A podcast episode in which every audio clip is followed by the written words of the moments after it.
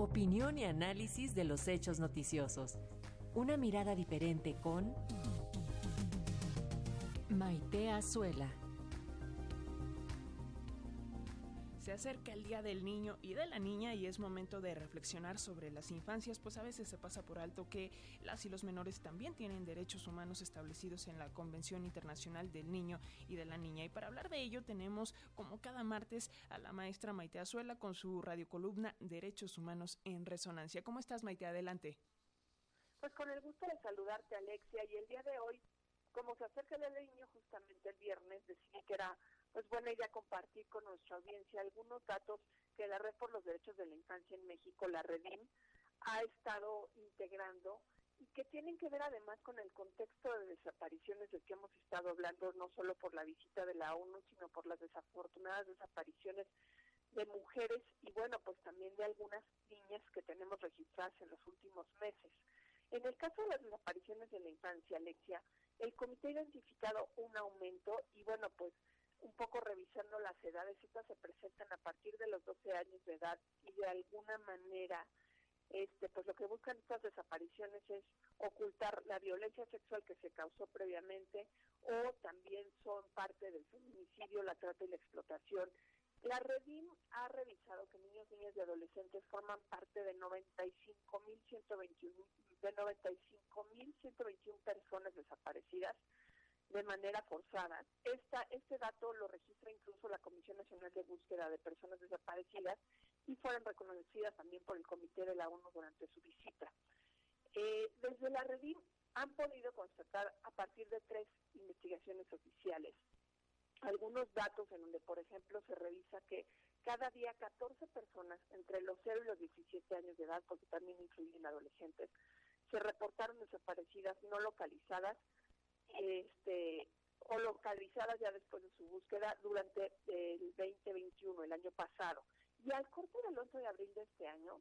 desde que se tiene registro de desapariciones, ya se acumulan 82.328 niñas, niños y adolescentes. Y bueno, la verdad es que es muy fuerte además revisar los casos, porque por cada 100 personas de 0 a 17 años que sí fueron localizadas, una fue localizada sin vida y entonces la acumulación de niñas, niños y adolescentes que ya aparecen sin vida son, un total de 710.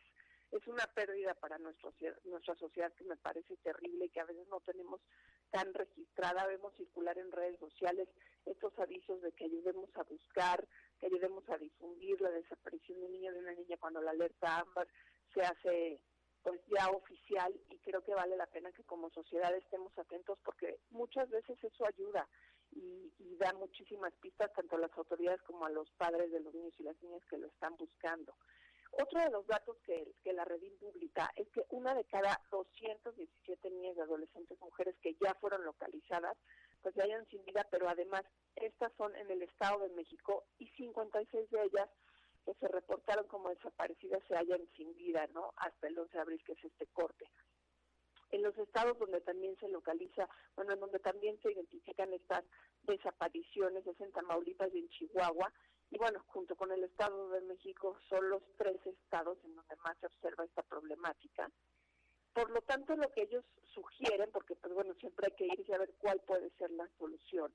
es a que el Estado haga un urgente reconocimiento y visibilización de estas víctimas, ¿no? A veces se, niega esta problemática, no se le da la, la suficiente importancia y bueno, que se atienda el protocolo adicional de búsqueda de niños y niñas y también pues que se haga caso a todo el marco jurídico y el marco normativo institucional que está ya ya está incluso considerada la Ley General en materia de desapariciones